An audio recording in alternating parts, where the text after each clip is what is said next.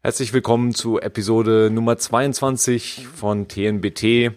Wir haben heute als Thema die Vision Pro sowohl im beruflichen als im privaten Arbeitsalltag, nachdem wir ja jetzt zum Glück schon etwas wirklich Praxiserfahrung sammeln können, konnten. Mein Name ist Leo Becker, ich bin Redakteur beim Heise Magazin Mac Eye und habe heute nochmal die Freude, den ENBW Entwicklungsleiter für mobile Lösungen Marc Zimmermann begrüßen zu dürfen. Hi Marc. Hallo Leo. Wir hatten ja vor einiger Zeit schon mal gesprochen, auch hier im Podcast und uns äh, im Vorfeld über die Vision Pro unterhalten. Und jetzt ist es ja zumindest in den USA soweit gewesen, dass man halt eine Vision Pro kaufen kann. Und wenn man die aus den USA nach Deutschland bekommt, dann kann man die natürlich auch in Deutschland tragen. Ich habe im Moment eine auf dem Kopf, was Hörer jetzt und Hörerinnen wenig bringt, diese Information. Aber es ist so, man kann die also auch beim Podcasten tragen. Das wollte ich heute mal ausprobieren. Und äh, du hattest jetzt natürlich auch einen im Einsatz und hast damit schon sicher einiges gemacht. Äh, deshalb interessiert mich vor allem bei dir, weil du sie eben nicht nur privat einsetzt, sondern auch beruflich einsetzt. Da kommen wir dann später zu. Würde ich aber gern zum Anfang mal wissen, was waren denn jetzt ähm, aus deiner persönlichen Nutzung so die Highlights, über die du gestolpert bist mit der Vision Pro und in Vision OS? Ja, sehr gern. Es ist erstmal toll gewesen, diese Verpackung, nachdem sie durch den Zoll natürlich angemeldet, dann in meinen Händen war. Du hast eine große Verpackung, du machst sie auf und dieses Produkt steht dort wie auf einem Podest und man merkt richtig, da ist Premium durch und durch drin, ne? sei es vom Material, sei es von der Verpackung. Wobei bei der Verpackung, da fragt man sich auch immer, wie hat Apple das gemacht, ne? weil da sind ja die unterschiedlichen Lichtschutzbänder drin. Hm packen die, die die alle von Hand ein, weil ich sag mal, jede Kombinationslogik werden die ja nicht auf Lage halten, aber das ist mal ein ganz anderes Thema. Und auch die Einrichtung war ein Kinderspiel. Und warum erwähne ich das besonders? Ich meine, die Hörer und Hörerinnen wissen ja sicherlich, das Ding lässt sich mit den Augen steuern. Und wenn man bedenkt, dass ich letztes Jahr an den Augen mehrfach operiert wurde, hatte ich so ein bisschen Angst, dass wenn ich das Gerät in meinen Händen halte, dass das auch wirklich funktioniert. Und ich muss fast sagen, ob meine Augenärztin jetzt zuhört oder nicht, weiß ich nicht. Ich sehe mit dem Ding bald besser als ohne. Mhm. Das finde ich tatsächlich extrem faszinierend. Aber das ist alles nur so, ich sage jetzt mal, was die, was die Hardware an sich angeht. Was mich ansonsten total beeindruckt hat, ist diese ganze Immersion. Ne? Sei es, dass die Umgebungen, die du dir einblenden kannst, um dich aus deinem Hier und Jetzt herauszuholen, eine andere Umgebung, die Verliebtheit zum Detail. Ja, da gibt's ja die verschiedensten Umgebungen, dieses Bergpanorama, wenn du dann laut hineinrufst, kriegst du deine Stimme als Hall zurück, solche Kleinigkeiten. ja, mhm. das überrascht einen dann immer wieder. Und dann natürlich auch das ganze Thema, wie kann man mit dir arbeiten? Ja, wie kriege ich meinen MacBook-Bildschirm in die Brille rein? Wie kann ich das, was viele als Nachteil sehen, so nach dem Motto, das Ding holt mich ja aus der realen Welt raus und grenzt mich so ein bisschen ein. Wie kann man das nutzen? Naja, ich fahre häufig Zug und es ist jetzt echt schön, egal wie confidential Material sein kann, keiner kann einem über die Schulter gucken, man kann mhm. sich seinen Arbeitsplatz im Zug zurechtmachen und es funktioniert einfach, ja. Aber ich finde das Ding einfach blendend. Das ist interessant, dass du den Zug gerade ansprichst, weil ich bin nämlich im Zug komplett gescheitert mit meinem Versuch. Ähm, und vielleicht hast du da auch noch einen guten Tipp parat, weil mein Problem war im Zug, dass ich ähm, die Vision Pro aus der aus der Kiste praktisch rausgeholt habe und äh, neu gebootet habe. Also die war nicht vorher nicht eben mit dem Strom verkabelt. Und dann bin ich in die Situation geraten, dass nach dem Hochfahren ich kontinuierlich einfach sofort Tracking-Warnungen bekommen habe, weil ich halt nicht den Travel-Modus äh, eingerichtet, also nicht aktiviert hatte im Vorfeld. Und äh, ich konnte praktisch, also ich bin zumindest in der Situation nicht an den Punkt gekommen, aus diesen Tracking-Warnungen wieder rauszukommen und äh, konnte letztlich dann tatsächlich die Brille nicht benutzen. Aber bist du dann mit dem Travel-Modus, der ja äh, in erster Linie fürs Flugzeug gedacht ist, aber hast du den im Zug dann erfolgreich eingesetzt und wie war da deine Strategie, einfach das vorher zu aktivieren? Also ich musste es auch erstmal schmerzvoll lernen, weil auf dem Weg zum Zug saß ich dann im öffentlichen Nahverkehr und habe ständig mhm. auch diese Fenster verloren. Ja, das war ja auch quasi dann der erste ja. vollwertige Tag und man dachte so, was ist denn das jetzt? Das kann doch gar nicht wahr sein. Ja. Von der Seite ist tatsächlich so, ich sag mal, zwei Merkmale. Das erste ist natürlich den Travel Mode irgendwie aktiviert zu kriegen, bevor alles sich in Bewegung setzt, dass man auch mhm. eine Chance hat, es zu erreichen. Das zweite ist, da wollte ich aber noch mal gucken, muss man mal schauen, ob man da vielleicht auch irgendwann mal irgendwelche Tipps geben kann, ob das auch mit Kurzbefehlen oder irgendwie noch schneller zugreifbar ist, dass man nicht immer erst ja. ins Kontrollzentrum und dann Travel Mode aktivieren. Und das zweite ist, bitte nicht aus den Fenstern schauen. Ja. Ja, also wenn die Landschaft an dir vorbei huscht, findet das die Vision Pro auch irgendwie nicht so ganz so prickelnd. Von der Seite hatte ich mir dann tatsächlich im Zug auch mehr so den Blick Richtung Innengang gewählt, anstatt ähm, jetzt, ich sage jetzt mal, außen am Fenster sitzend mit halb nach draußen guckend. Und da ging das im Grunde ganz gut. Es war auf jeden Fall sehr viel angenehmer. Was die anderen Mitbegleiter davon denken, dass da jemand sitzt, der, ich sag mal, die Welt vermessen kann und rein theoretisch immersive Videos von ihnen machen kann, was ich natürlich nicht gemacht habe. Ja, wäre ja verboten, Menschen irgendwie aufzunehmen und sowas. Ähm, das sei mal dahingestellt. Kommentare waren manchmal auch, ich sag mal, von interessiert und ganz mhm. vereinzelt auch grenzwertig. Ja, Aber unterm Strich, ich würde es jederzeit wiederholen, weil schlicht und ergreifend, du hast dein Büro quasi, jetzt nicht in der Hosentasche, ja. aber vor deinen Augen immer dabei.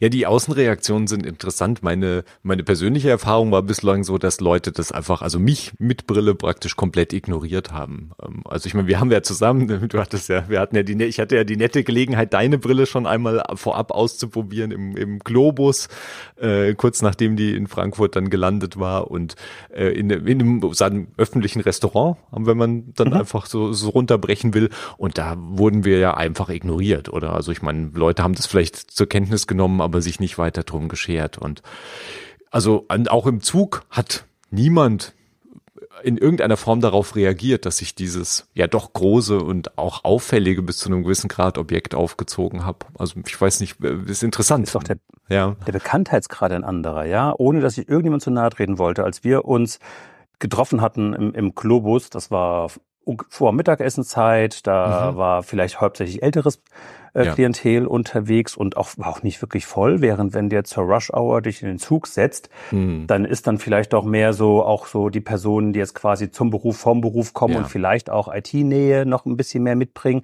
ist vielleicht auch nochmal ein anderes, ein anderer Umstand und du weißt auch nicht, was die Leute gedacht haben, ne? Vielleicht ja, haben die auch gedacht, was sind das für zwei Verrückte da hinten? Wahrscheinlich. Die Brille im großen Pappkarton, ja. Ja, ich glaube, das ist natürlich okay, dass man, dass Leute sich da ihren Teil bei denken, ist ja völlig legitim. Ähm, jetzt ist es, äh, hast du ja schon die, die Nutzung im Zug angesprochen und diese Idee natürlich da so ein bisschen das Büro äh, auch, naja, nicht gerade in der Hosentasche, aber zumindest mitnehmen zu können und so ein großes Setup halt äh, greifbar zu haben jederzeit.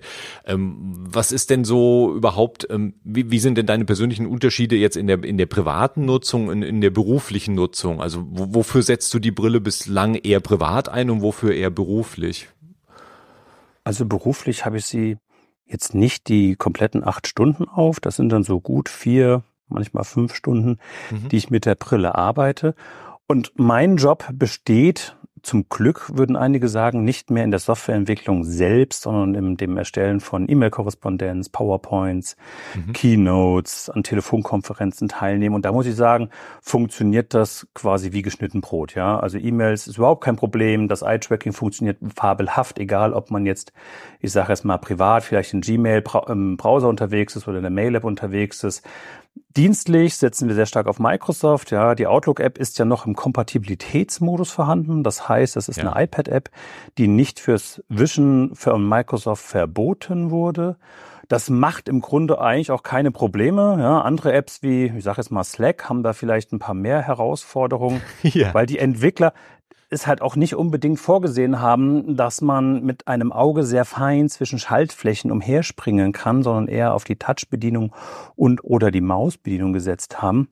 Wobei das dann wirklich halt so Punkte sind, die dann die jeweiligen App-Entwickler dann nachbessern müssten oder sollten, weil ja, Vision OS selbst unterstützt das Ausführen von iPad-Apps bzw. iPhone-Apps. Und wenn das dann halt alles noch ein bisschen zu dicht aneinander hängt, dann ist das, das die eine Schwierigkeit. Und die andere ist, nicht alle Apps hovern da, wo ich hingucke, dass die Aktion hervorgehoben wird, dass ich weiß, okay, wenn ich jetzt eine Aktion triggere, dann passiert das und das. Da schießt man dann, wenn die Apps das nicht implementiert haben, manchmal daneben. Aber Konferenzen mit Teams und Zooms, das funktioniert wunderbar. Die Leute können meine Persona sehen, was manchmal, je nachdem, wie sie gerade mal eingerichtet ist, da sitzt man ja auch ganz gerne mal öfter dran, weil mit jedem neuen Versuch und mit besserem Licht wird auch irgendwie die Persona wieder ein Tickchen besser oder, oder ein Tickchen anders. Ähm, da sind die ganz irritiert, dass man da mit einer Persona drin sitzt. Und richtig irritiert sind sie dann halt, wenn du mal deinen Bildschirm teilst, ne? Weil du teilst ja. dann ja nicht deinen 24 Zoll Bildschirm, der auf deinem Schreibtisch steht, ja. sondern du teilst einen immersiven Raum, inklusive Hund, Katze, Maus, was halt alles vor dem Bildschirm eventuell umherspringt.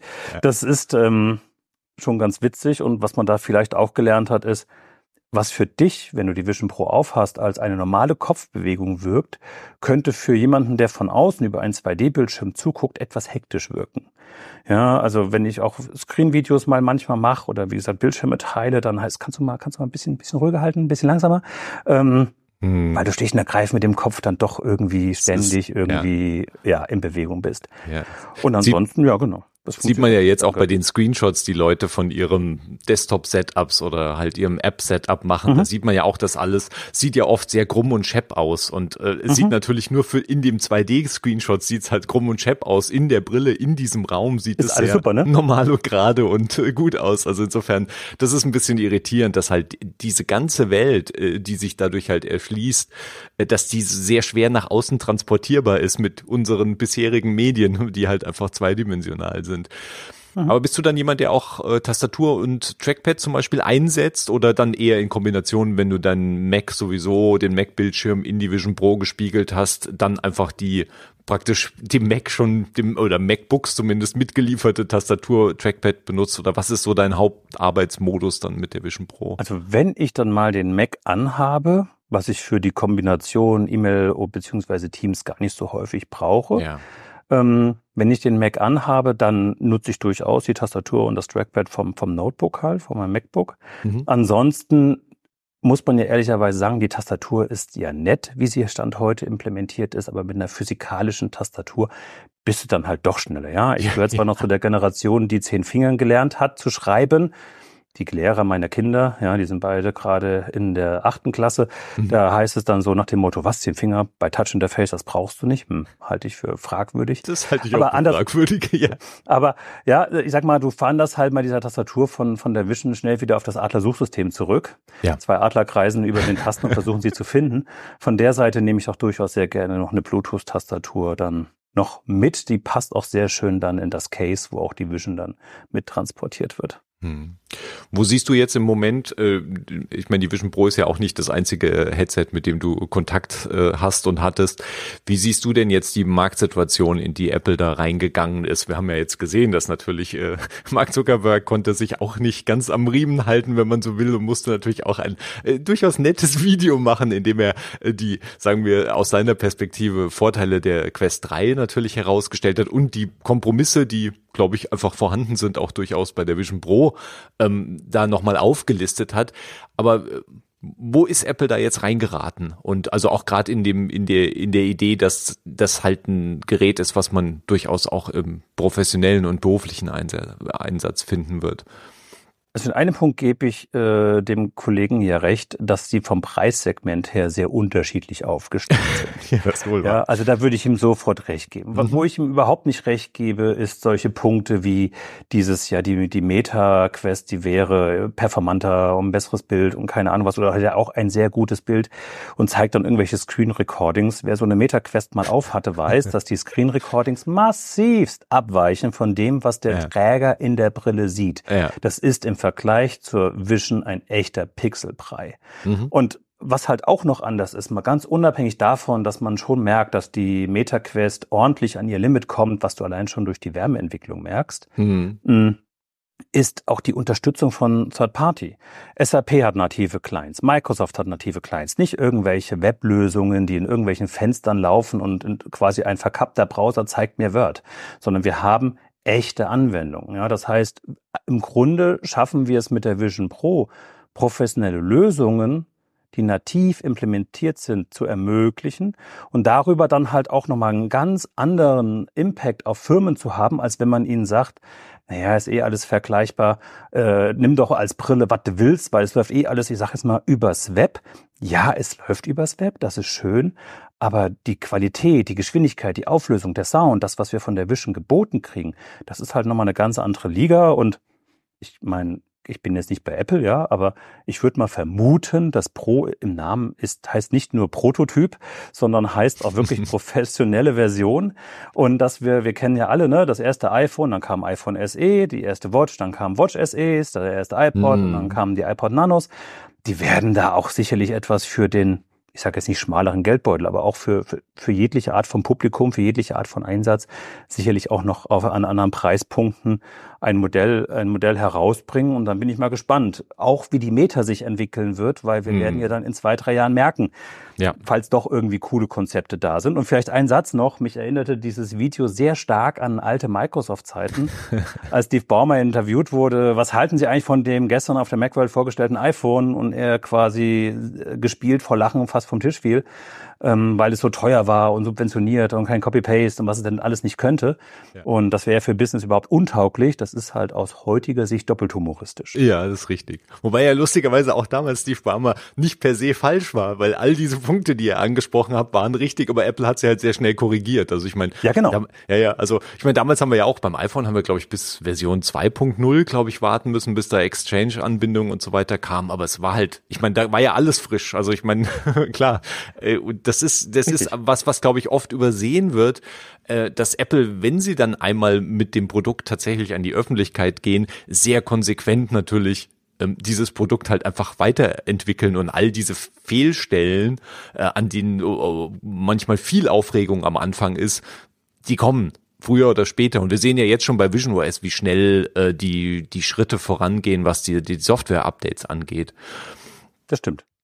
Also ich denke, äh, ja, da werden wir sicher, ich meine, wenn, ich bin gespannt, wie schnell wir natürlich, mein, wenn wir jetzt Version 2.0 irgendwie am Horizont sehen, dass die vielleicht Richtung ähm, WWDC dann erscheint oder so in diesem üblichen Zyklus schon erscheint, wie wir sonst halt iOS-Updates mhm. alljährlich im Herbst einfach kennen oder eben im Sommer das Betriebssystem. Das Betriebssystem sozusagen auch, ja. dass wir bei Vision OS letztlich auf eine ähnliche Schiene kommen, dass wir halt einen Jahresrhythmus haben.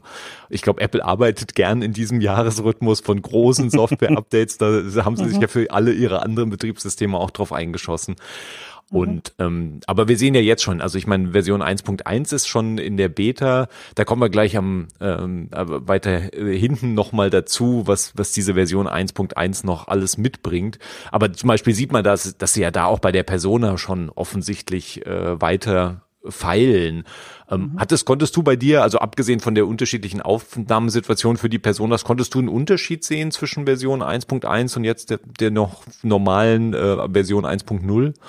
Mal unabhängig davon, dass halt die 1.1 der Features mitbringt, aber ich glaube, ja, ohne DevStrap wird es schwierig, immer zurückzurollen, dass ähm, hm.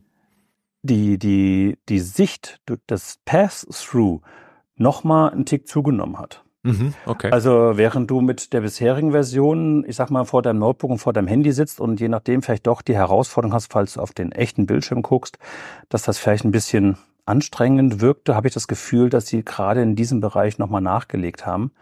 Aber wie das halt so ist, in Release Notes siehst du nichts, ne? Ja. ja, die Release Notes sind ja dürftig bei den Betas. Ich meine, da kriegt man ja wirklich nur einen sehr groben Überblick. Und wenn Apple dann nicht nochmal irgendwas nach außen kommuniziert oder halt irgendjemand drüber stolpert, dann muss man sich das natürlich selbst zusammenreimen.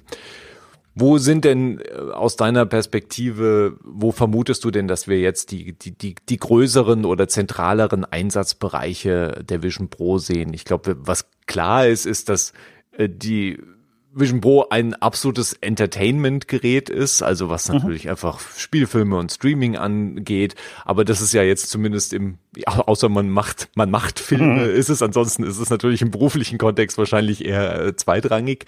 Aber welche anderen Einsatzbereiche siehst du da am Horizont für diese Art von Formfaktor? Ich meine, da gibt es zum einen die ganz großen Klassiker, die man auch mit anderen Brillen schon mal versucht hat, wie wie unterrichten man Menschen zum Beispiel, bevor sie an Anlagen unter Spannung gehen, wie sie arbeiten mhm. sollen, damit sie da quasi ein Szenario haben. Was mir mit der Vision Pro als erstes irgendwie aufgefallen ist, war das ganze Thema ein alter Spruch, ein Bild sagt mehr als tausend Worte.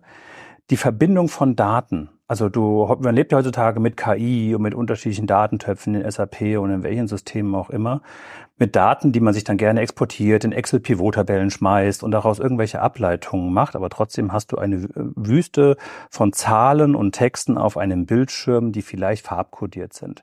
Was ganz nett ist mit der Vision, da haben wir den anderen Prototypen schon mal gebastelt, ist, wenn du halt Daten in einen visuellen Kontext stellst. Wenn du Daten quasi erlebbar machst, ja. Also ich fand das sehr einleuchtend in einem anderen Podcast, den ich gehört habe, wo jemand gesagt hat, stell dir doch mal vor, wie viel Wasser verbraucht das Essen von Steak, wie viel Wasser verbraucht die Erzeugung einer Flasche und dann fallen dir einfach mal diese 1000 Liter ins Wohnzimmer. Dass mhm. du einfach Dinge erlebbar machst, begreifbar machst, ohne dass da irgendwie kompliziert eine PowerPoint-Folie malst oder dass du dir ähm, irgendwelche Pivot-Tabellen reinziehst, sondern dass du halt wirklich Daten miteinander optisch verbinden kannst. Das finde ich ist, ist, ist ein guter Punkt. Und ein anderer Punkt ist auch, bestimmt auch die Unterstützung von Monteuren beispielsweise vor Ort. Jetzt sage ich nicht, dass alle Leute draußen vor Ort, für den Fall, dass sich jetzt schon der eine oder andere freut, eine Brille kriegen muss, ja. Alleine durch Sicht und Sichtfeld und so würde der Arbeitsschutz sicherlich komische Gedanken haben. Ja. Aber Stell dir vor, du bist draußen, du hast dein, dein iPhone in der Hand, du stehst vor einer Anlage, hast ein Problem und kontaktierst jemanden, der in einem Büro sitzt, da hat die Vision auf, der kann über den 3D-Scan deines Telefons dir direkt vor Ort Kommandos geben, Anweisungen geben, Hinweise geben, der kann sich parallel auf diesem endlosen Canvas noch Handbücher und Videos und ähnliches noch reinholen, damit er den Menschen draußen vor Ort helfen kann. Und ich glaube, dass da wird noch einiges kommen, woran wir heute nicht denken, weil eine Sache darfst du nicht vergessen. Das iPhone brachte uns Multitouch auf einer zweidimensionalen Glasoberfläche und je nachdem, wie viele Finger gerade aufs Glas gepasst haben, kannst du damit mittlerweile interagieren. Hm. Die Vision holt das Ganze ja in, einen, in den Raum hinein. Endloser Raum, Multitouch über mehrere Fenster, über mehrere Canvases hinweg mit zweidimensionalen Objekten, mit dreidimensionalen Objekten. Ich glaube, das wird richtig spannend, was da kommt. Jetzt ist faszinierend zu beobachten, dass man jetzt ja auch sieht, dass all diese Apps äh, oder die, diese, diese Konzepte, die wir gesehen haben mit AR-Kit in, in iPhone-Apps oder iPad-Apps, wo man natürlich immer durch den sehr limitierten Bildschirm äh, eben des Smartphones oder des Tablets geblickt hat auf diese 3D-Modelle, die dann halt vor einem im Raum waren. Da waren ja durchaus auch interessante Sachen dabei, aber es hat halt der, der richtige Zugang, oder zumindest mir hat immer der, der, der Funke ist nicht nie richtig übergesprungen, mhm. ja, weil ich immer mit diesem Gerät halt um dieses virtuelle Objekt in meiner Umgebung rumgelaufen bin, aber halt über den entfernten zweidimensionalen Bildschirm. Und jetzt ähm, in dem Moment, in dem halt du plötzlich in diesem Raum drin bist oder das Objekt plötzlich wirklich in deinem Raum drin ist und du mit der Brille halt in der Lage bist, halt zum Beispiel um den Mars Rover äh, herumzulaufen und dir verschiedene Elemente anzuschauen oder Chickspace ist ja auch dieses Augmented Reality Präsentationstool, das vermute, dass du dir das auch kennst oder weiß nicht, ob du das einsetzt. Also ja, sehr, sehr, sehr, sehr lebhafte, äh, wirklich greifbare Modelle jetzt von der Flugzeugturbine oder dieser Formel 1 Wagen, den Apple auch selbst schon gezeigt hat. Das sind natürlich da, machen halt diese Form von, von 3D-Modellen ergeben plötzlich Sinn, die ich vorher immer sehr abstrakt in AR-Kit, obwohl man sie ja auch gesehen hat in seiner Umgebung, aber es war mhm. so äh, da war einfach so eine Hürde dazwischen, die jetzt wegfällt. Und das, das ist, ein, ist wirklich ein meilenweiter Unterschied. Und so einen riesigen Mars Rover im Wohnzimmer stehen zu haben, ist schon relativ beeindruckend, fand ich. Und ja, um den man sich mhm. dann rumbewegen kann und, und auch Informationen. Ich meine, da sind wir jetzt wieder ein bisschen im Bildungsbereich oder natürlich auch im mhm. Schulungsbereich.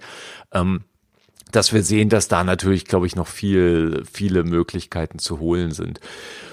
Und da kommen wir, glaube ich, biegen wir gleich mal ab zu der App, ähm, die ja jetzt auch schon in Vision OS äh, man einfach aus dem App Store herunterladen kann. Im Moment natürlich Vision OS nur US App Store, aber das mhm. ist halt eine Limitierung, die halt mhm.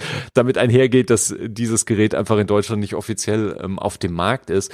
Aber dort findet man auch eine äh, App von euch, von dir, ähm, namens N Envisar, habe ich das richtig ausgesprochen? Revisar. Revisar, so rum. Revisar. Ja, der Buchstabendreher inklusive, ähm, die ja praktisch eben diesen äh, einen Eintrag, einen Eindruck vermitteln soll von neuen Großprojekten, die jetzt in dem Fall ähm, ihr durchführt, ähm, so dass praktisch eine Behörde oder jemand vor Ort sich letztlich über dieses Bauprojekt ähm, dieses Bauprojekt mhm. eben vor Augen greifbar machen kann. Ich weiß nicht, ob ich das richtig geschildert habe. Vielleicht, vielleicht solltest lieber du es schildern, was es genau hat. Ähm, wir haben Revisar auf einem iPad, wie du es eben auch schon gesagt hast, schon seit längerem im Einsatz, um Stakeholdern, Interessierten zu zeigen, wie sich landschaftsprägende bauliche Maßnahmen auswirken optisch, sei es Windkraftanlagen, Photovoltaikanlagen, Ladeparks, Umspannstationen, Freileitungen. Da gibt's ja durchaus das eine oder andere, wo wir dann die eine oder andere Errichtung in der Landschaft planen, uns drauf bewerben.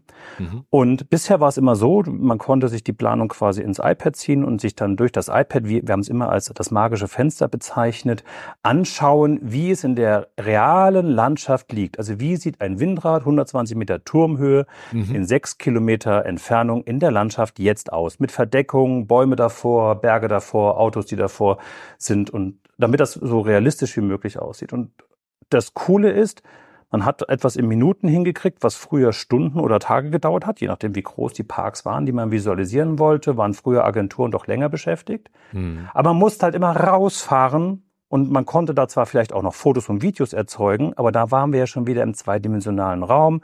Das war dann nett, aber mit der Vision Pro gehen wir halt einen Schritt weiter und sagen, wenn ein Projekt entsprechend geplant ist, können wir die Visualisierungen mitnehmen und da, wo derjenige, den das interessiert, dann sitzt, ist, sich befindet, kann er mit Hilfe von der Brille sich quasi digital dorthin teleportieren und sich die Planung, die Planungsstände, die verschiedenen Planungsversionen anschauen und so gucken, was kommt denn da vielleicht auf mich zu?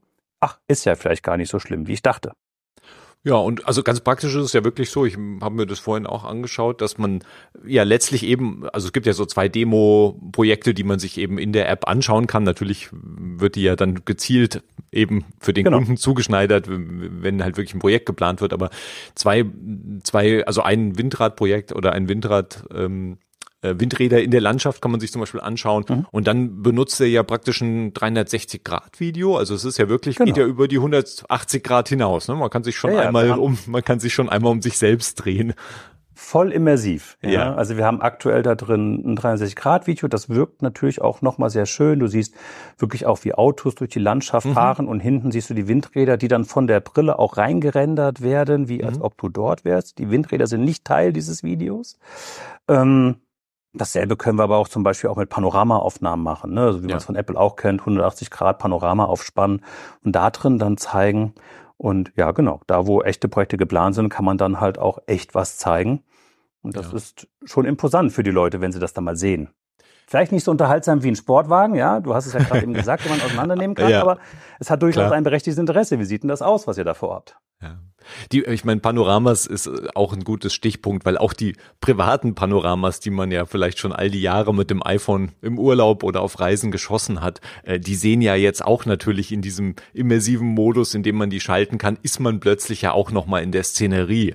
Und natürlich ist die iPhone-Kamera, gerade wenn man ältere Panoramas mit älteren iPhones geschossen hat, sieht man natürlich auch, ist von der Qualität nicht 100% das, was man sich wünschen würde, aber man steht halt plötzlich wieder, man steht halt plötzlich wieder auf dem Berg oder man steht plötzlich wieder vor dem Meer oder welches Szenario auch immer man da abgelichtet hat. Und es ist schon unglaublich greifbar, weil ich hatte, ich habe sehr selten eigentlich Panoramaaufnahmen in der Vergangenheit gemacht und ärgere mich jetzt ein bisschen darüber, weil ich fand die immer nicht so reizvoll, mir die halt dann äh, auf dem Bildschirm anzuschauen, muss ich sagen. Ja, genau. Also da mache ich lieber normale Fotos, habe ich mir immer gedacht. Aber der Witz ist, wer früher jetzt sehr viele Panoramafotos gemacht hat, wird sich jetzt freuen äh, darüber, mhm. dass er die äh, zumindest mit der Vision Pro in einem unglaublichen Größe und also sich praktisch in dieses Bild reintritt, kann man sagen. Und das ist, ähm, ist tatsächlich eine interessante Erfahrung. Und das ist natürlich toll, äh, das eben dann auch in anderen Kontexten zu benutzen, so wie ihr das jetzt auch äh, in der App entsprechend macht, halt für, für die Planung von Projekten. Also das ist, das ist äh, alles sehr interessant und macht Dinge greifbar, die, da sind wir wieder beim Thema AR-Kit, die eben durch diese, durch dieses extra Objekt, was man zwischen sich und das digitale Objekt bis jetzt halten musste, einfach nicht so gut, glaube ich, rüberkamen.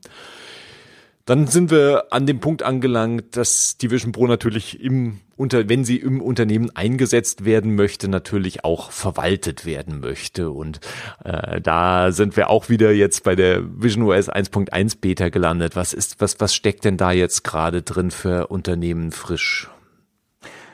Ich finde es ja ganz schön, nach dem Motto, was findet man denn über Betas an Erklärungen draußen im Netz? Das ist ja doch sehr dürftig. Ja. Apple hat ja für war das letztes Jahr oder war das vorletztes Jahr? Nee, es war vorletztes Jahr, haben die ein GitHub-Repository veröffentlicht, in dem man alle Kommunikationsparameter, die ein Mobile Device Management System, also ein System zur ver entfernten Verwaltung von Geräten, die Kommandos, die es absetzen kann, die Befehle, die es versteht, kann man dort einsehen und da kann man auch umschalten auf, was ist denn in den aktuellen Seeds so drin. Und da sieht man dann, dass Apple durchaus anfängt, das Thema Geräteverwaltung für die Vision Pro, und du hast ja gesagt 1.1, ne, ähm, zu implementieren. Und ich glaube, Jamf als MDM-Anbieter hat auch schon gesagt, dass sie da ganz vorne mit dabei sind, mhm. um das Gerät zu unterstützen. Und da kriegst du halt das, ich sag jetzt mal, im ersten Schuss das, was du rudimentär brauchst. Ja, du hast Single Sign-On-Unterstützung, du kannst Exchange-Konten anlegen, du kannst Apps ausrollen, Du kannst dir verschiedene Statusberichte holen. Aber, und da finde ich das Repository auf GitHub ganz spannend, es gibt auch Dinge, die hast du nicht. Sicherlich sind Ding, einige Dinge dabei, die machen vielleicht Sinn. Ne? Du trägst gerade die Brille, du machst mit mir gerade einen Podcast. Es ist vielleicht nicht die gefährliche Situation, aber du kannst zum Beispiel per MDM aktuell nicht die Brille runterfahren, neu mhm. starten. Das geht nicht. Ja, da wird man sagen, gut, das hat vielleicht noch eine Erklärung. Was auch Fernlöschen ist wahrscheinlich auch nicht dabei oder ist das dann? Fernlöschen ist auch nicht dabei, mhm. genauso wie äh, das Erzwingen von Passcode-Richtlinien, dass ein Passcode überhaupt drauf ist, beziehungsweise das Zurücksetzen oder das Steuern von Betriebssystem-Updates. Ja, das ist auch zumindest Stand heute in diesem mhm. GitHub-Repository nicht dabei. Und warum erwähne ich immer dieses GitHub-Repository? Naja, am Ende vom Tag hängt es nicht nur vom GitHub-Repository ab, weil das ist ja das, was die Brille kann das MDM-System, also das System, mit dem die Firmen das dann verwalten, ja. das muss es halt auch können. Ne? Ja. Also wenn du ein System einsetzt, das das nicht implementiert hat, dann nützt es herzlich wenig, dass die Brille es könnte. Wenn ähm, ja, das MDM-System selbst sagt, noch nie von gehört, keine Ahnung, was ist denn das? Ja, also ich glaube, das wird natürlich, wird auch sicher ähm, Firmen und Unternehmen auch nochmal vor neue Herausforderungen stellen, weil es ist ja schon ein sehr ungewöhnliches Objekt. Also abgesehen von der softwareseitigen Verwaltung ist ja auch praktisch, äh, du musst ja die Mitarbeiter in vielerlei Hinsicht auch schulen, äh, wie das zu handhaben ist. Also ein Telefon ist natürlich was sehr viel einfacheres und verständlicheres und auch, sagen wir mal, weniger graziles, was vielleicht auch mal runterfallen kann und mit der Hülle halt richtig äh, das überstehen wird. Aber bei dem Vision Pro, ich meine, eine Hülle kann man sie nicht packen und sie ist natürlich, äh, wobei wer weiß, was der Zubehörmarkt da noch ausspuckt im Laufe hm. der Zeit. Bestimmt ganz tolle Helmkonstruktion. Ne? ja, genau. Motorradhelm, den man oben drüber, oben drüber spannt. Ja, Marc, vielen Dank äh, für deine Zeit und für deine Einblicke. Ähm, dich kann man äh, bald auch in einem äh, Mac and I Webinar wieder hören, wo du auch nochmal gerade spezifisch auf dieses Thema eingehen wird, äh, wirst, also Vision Pro im geschäftlichen Einsatz. Das ist voraussichtlich im Mai. Da bekommt man sicher auch noch genauere Informationen natürlich auf macandI.de oder auf heise.de laufen diese Hinweise natürlich auch auf die Webinare. Äh, unseren großen Test zur Vision Pro wird man auch ab äh, Donnerstag voraussichtlich auch online finden. Ich verlinke den dann auch nochmal in den Show Notes dieser Sendung. Ja, ansonsten, äh, wir freuen uns über Feedback, Fragen, Kritik, Anregungen, ähm, alles Mögliche, was da an Rückmeldungen kommt, gerne an podcast.mcni.de schicken. Und wir sind nächste Woche wieder mit einer neuen Folge da. Bis dahin. Tschüss, Mike. Ciao.